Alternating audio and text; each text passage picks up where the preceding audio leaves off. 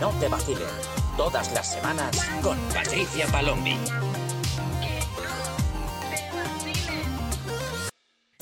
¿Qué pasa, gente chica? Yo soy Patricia Palombi y estás escuchando un episodio más de Que no te vacilen, el podcast donde hablamos sobre las relaciones de la generación Z y de la generación millennial.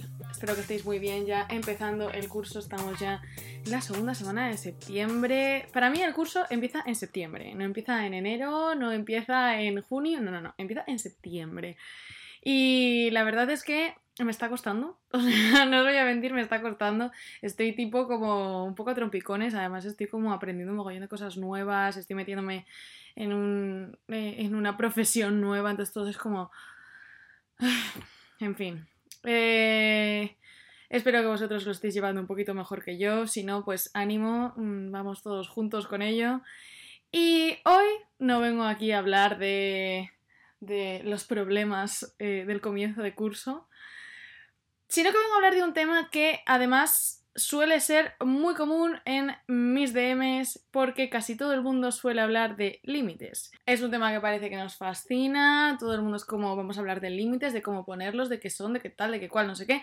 Hoy vamos a hablar de algo relacionado con los límites, pero no exactamente sobre cómo ponerlos o si ponerlos o nada de eso. En el episodio de hoy vamos a hablar sobre una duda que tiene muchísima gente que me escribe y que yo misma tuve al principio cuando empecé como a marcar mis estándares, que es ¿cuándo es demasiado pronto para poner un límite? Porque es una cosa que nos dicen, pon límites, pon límites. Y luego, a la hora de la verdad, una vez que te empiezas a relacionar con la gente, te das cuenta de que hay momentos que no sabes muy bien cuándo es el momento de plantar la barrera o decir las cosas. Es una duda que es muy común, ¿no? Es algo que suele surgir mucho sobre la marcha. ¿Cuándo es demasiado pronto para poner límites? Nunca. Ya está, hasta aquí el episodio de hoy. no, vamos a intentar explicarlo un poquito mejor. A ver, hace poco recibí un mensaje muy estándar, que lo recibo un mogollón de veces, con una historia muy similar cada vez, pero que básicamente el punto es el mismo especialmente en las primeras etapas de una relación. O sea, estamos un poco centrándonos en la parte de cuando empezamos a conocer a alguien al principio. Entonces la historia es la siguiente, es una chica que me escribe que en teoría pues una chica que más o menos tiene las cosas claras, ha hecho su trabajo tal y conoce a un chico que le parece muy interesante, que conectan muy bien. Entonces eh, empiezan a conocerse y durante las primeras etapas, por ejemplo, ella mantiene, un estándar que es no acostarse con él durante un tiempo hasta que ella se sienta cómoda. Eh, el chico le dice que vale, que no hay problema, continúan conociéndose un poquito más, hasta que llega un punto en el que ella tiene que plantearle lo que ella busca, porque ella lo que quiere es una relación seria. Entonces se lo comenta a este chico y este chico, sorpresa, sorpresa, le dice que él no quiere compromiso. Que él está guay, sí, eh, pues eso, están de rollo, pillan de vez en cuando, pueden seguir haciendo planes, pero que él no quiere un compromiso ni quiere una relación estable. Entonces aquí la chica me pregunta, eh, Patricia, mi duda aquí es, ¿he plantado demasiado rápido ese límite? ¿Cuándo es demasiado pronto mm, para marcar un límite? La respuesta es nunca. Nunca es demasiado pronto, tú tienes que marcar tus límites desde el principio. Justamente para eso, para ver quién se ajusta a esos límites y quién no, quién cumple lo que tú estás buscando y quién no. Los límites hay un poquito de confusión porque creo que la gente se piensa que es algo como para que la gente te obedezca o haga lo que tú quieras. No, no, no. Los límites no son para que alguien te obedezca, los límites son para ver si la persona con la que estás quedando se adapta bien a tus necesidades. Por eso hay que ponerlas desde el principio. Porque la mayoría de las relaciones lo que sucede es esto, que como al principio o nos da corte o no vemos el momento o toleramos ciertas cosas que realmente no casan con nosotros, continuamos, continuamos con ciertas eh, actitudes y comportamientos que luego queremos eliminar marcando un límite y ahí la persona te dice, oye, a mí me conociste así, entonces ¿cómo es que ahora quieres cambiarme? No, no, no. Los límites tú los marcas desde el principio porque eso es lo que va a dictaminar si esta persona está dentro de esos estándares que tú estás buscando. Y de hecho, antes de continuar con esto de los límites, me gustaría hacer un apunte que ella decía en el mensaje que también es una cosa muy común que tengo como que aclarar cada vez que me escribís esto y es... Eh, que quiero que sepáis que muchas veces, hasta cuando haces todo bien, como correcto, a pesar de que tú hagas todo con las pautas que te han dicho, que tú te has marcado, que sigas tus estándares, que hagas las cosas como crees que son correctas, eso no significa que la relación vaya a salir. ¿Y por qué digo esto? Porque muchas veces eh, cuando me escribís este tipo de mensajes, eh, la pregunta es, jolín, es que yo he hecho todo bien, tal cual, pero al final esta persona sigue sin querer compromiso o esta persona no ha querido nada o tal. ¿Qué he hecho mal? ¿He hecho yo algo mal? No has hecho nada mal.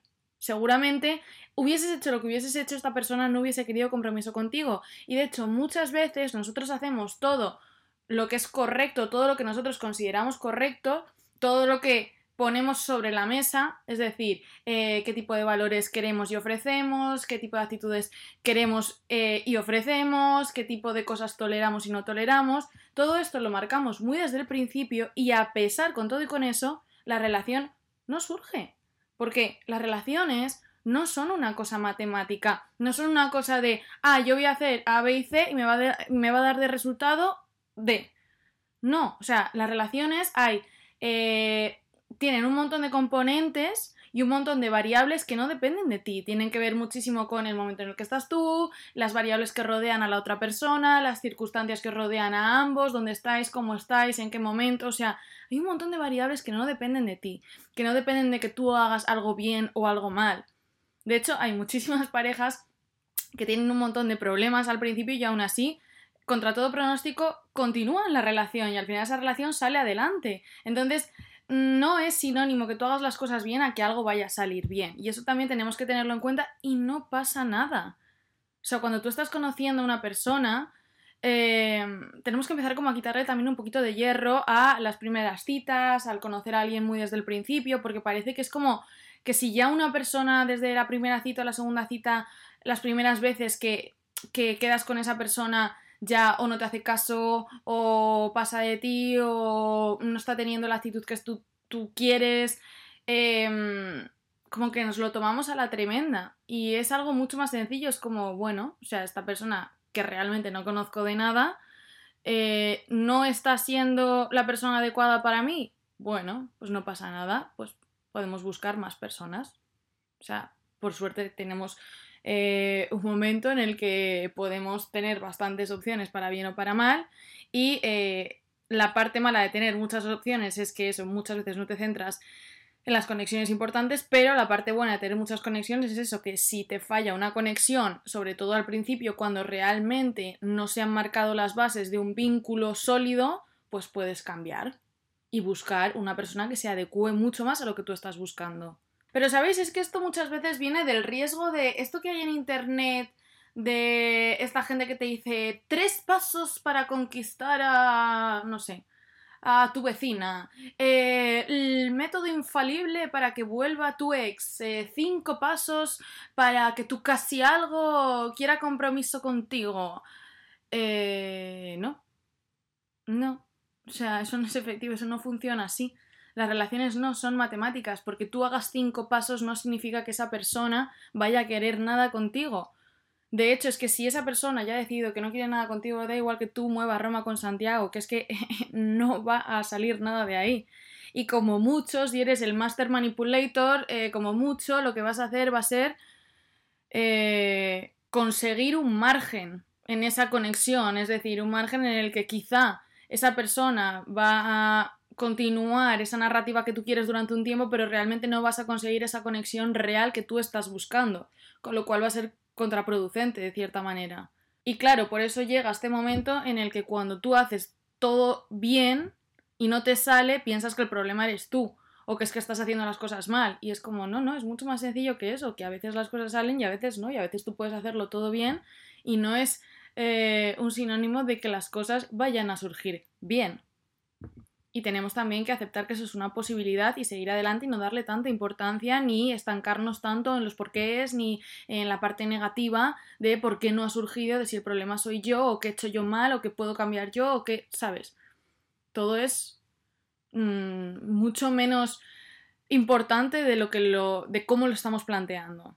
Es que de hecho esto me recuerda muchísimo a esta necesidad de ¿no ves esta gente como que, necesita como vengarse o si no vengarse como pavonearse delante de la persona que les ha rechazado de cierta manera?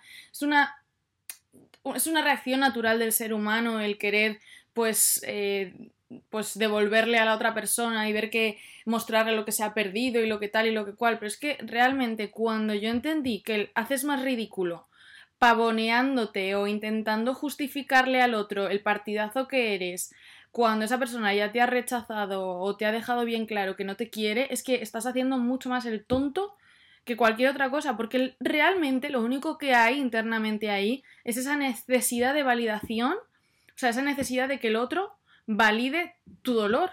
Y es que esa persona no te va a validar ese dolor. Esa persona pasa de ti. O sea, o bien no te lo va a hacer porque no quiere, o porque no puede, o porque no sabe, o porque directamente pasa de ti. Entonces es estúpido que estés centrando tus energías en intentar devolvérsela para que vea lo que se pierde, lo que tal, lo que cual.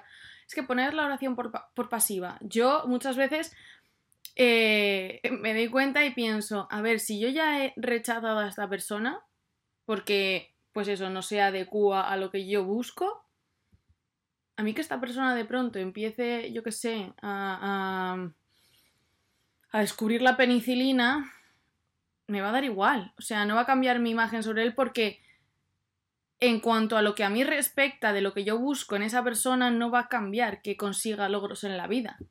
Voy a decir, oye, bien por ti, chaval, ¿sabes? Me alegro por ti y me alegro de que te vaya todo bien. Pero si esa persona está intentando descubrir la penicilina para, eh, como para impresionarme, eh, es que los tiros no van por ahí. Entonces, si ves las cosas tan claras desde esta perspectiva, ¿por qué no cuando te toca a ti lo ves igualmente desde esa perspectiva? Decir, ¿qué hago yo intentando convencer a alguien de que me quiera? O sea, no, ¿no has querido nada conmigo? Fenomenal, continúo con mi vida, centro mis energías en mí y en mi vida y continúo hasta que encuentre a alguien que sí que se alinee conmigo. Pero no tienes que estar demostrándole nada a nadie, ni siendo una exposición de todas tus cualidades andantes. Pero bueno, esto es algo que me estoy yendo del tema que no tiene que ver con lo de los límites de hoy, pero es que me lo ha recordado con lo de ¿qué hago mal? ¿Qué hago mal? No haces nada mal. A veces hasta cuando haces todo bien no salen las cosas. Volviendo al tema de los límites. Es importante que tú marques estos límites desde el principio para que veas quién sí y quién no se está adaptando a las cualidades que tú estás buscando. O sea, no está mal que tengas estándares.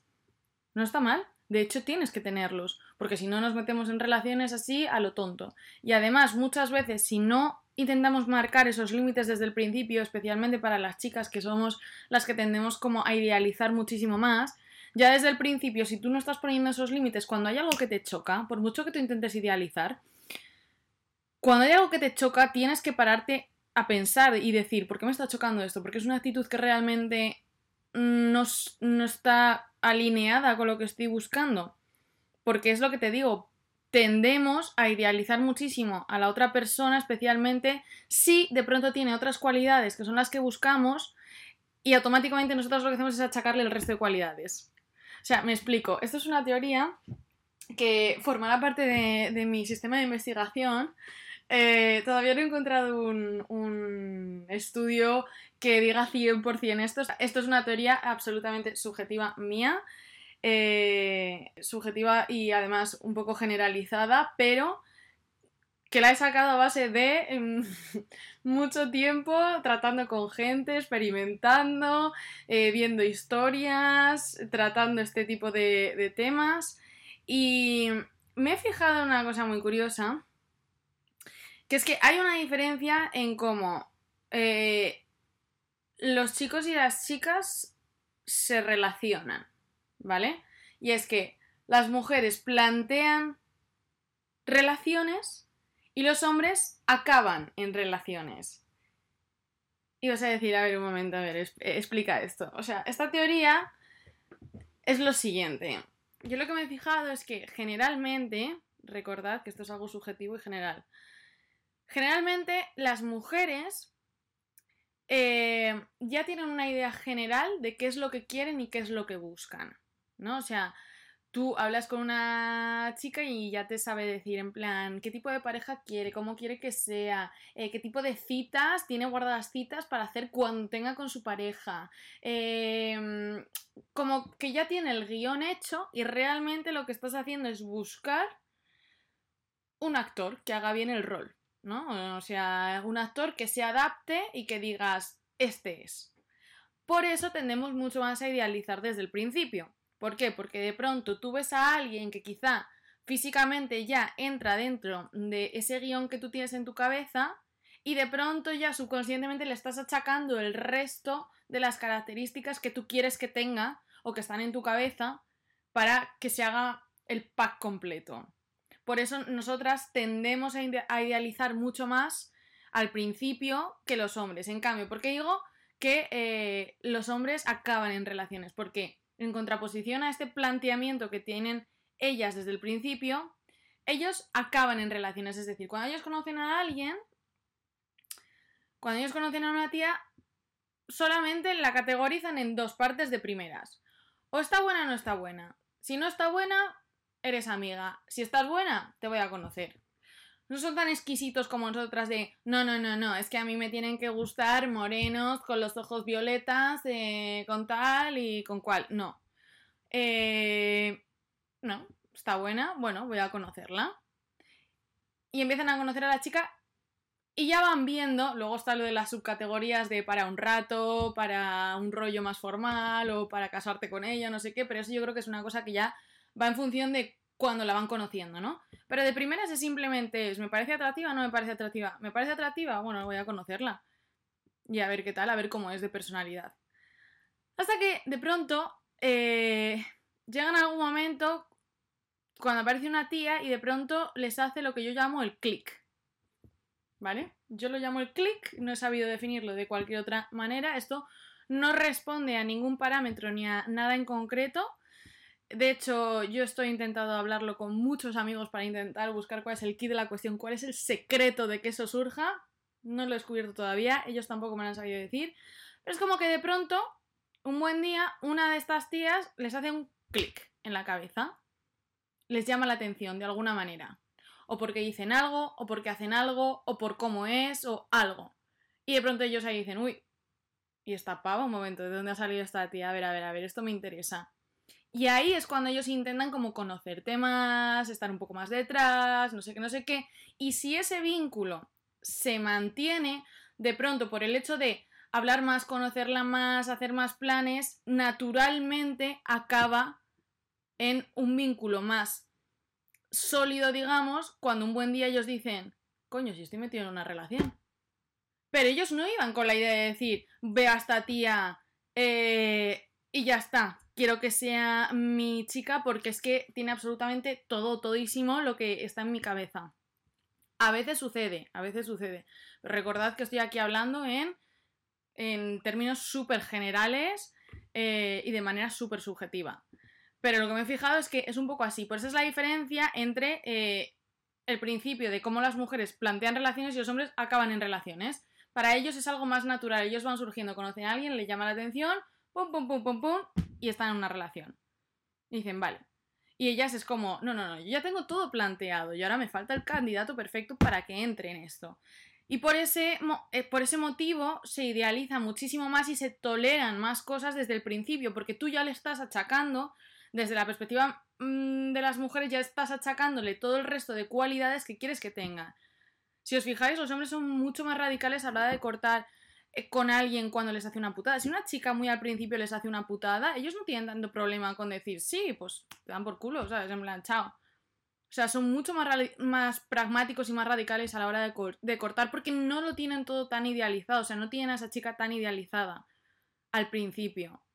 En todo caso, lo que más he visto en cuanto a idealización de hombres a mujeres es al contrario, es una vez que ya han roto con una ex, eh, la idealización de la ex, o sea, de la pareja que han perdido.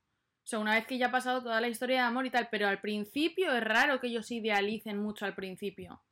Como mucho pueden tener expectativas de cómo crees que. Eh, cómo creen que vas a ser, pero no tanto como una idealización.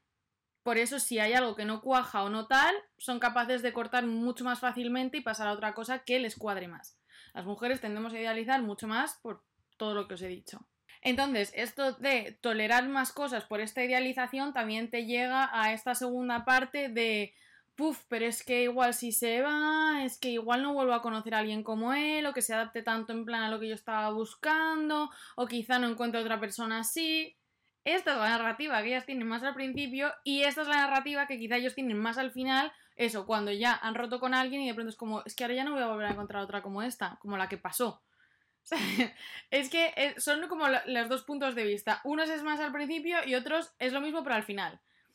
Entonces, a ver, por eso te digo que el tema de las relaciones es una cosa que no es matemática. O sea, estas cosas van surgiendo, eh, tienen muchísimas variables y da igual que tú hagas un montón de cosas perfectas porque quizá, pues eso, esa persona no está en ese momento o vete tú a saber, o sea, mm, que es que quizá lo bueno es que no se adapta a ti porque si tú estás muy al principio y hay algo que a ti te llama la atención, que es un no cuando estás en plena idealización y a ti ya te está chocando un comportamiento, hazle caso a, ese, a, esa alarma que te está saltando en la cabeza, porque te está señalando que ahí hay algo, o sea, que ahí tienes que hacer caso a eso que quizá no está cuadrando bien con lo que tú estás buscando.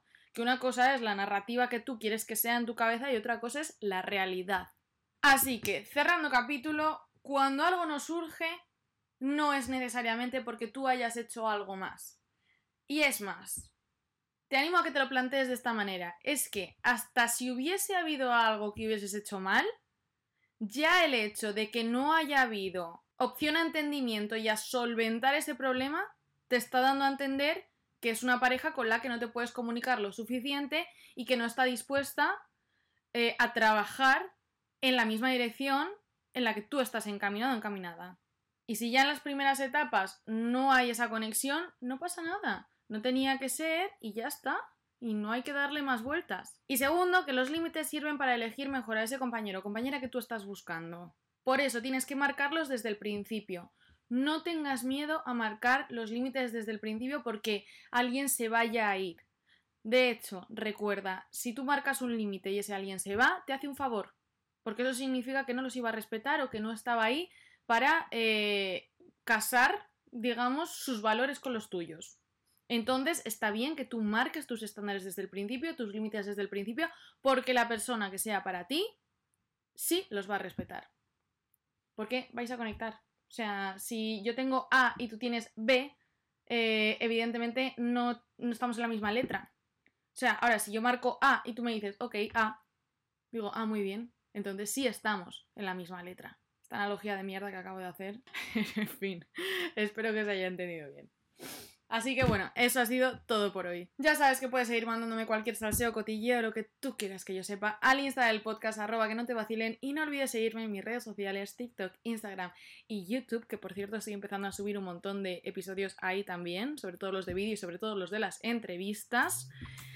Eh, como arroba Pat Y yo te espero en el próximo episodio. Que no te que no te vacilen. Tía, que no te vacilen. Que no te vacilen. Todas las semanas con Patricia Palombi.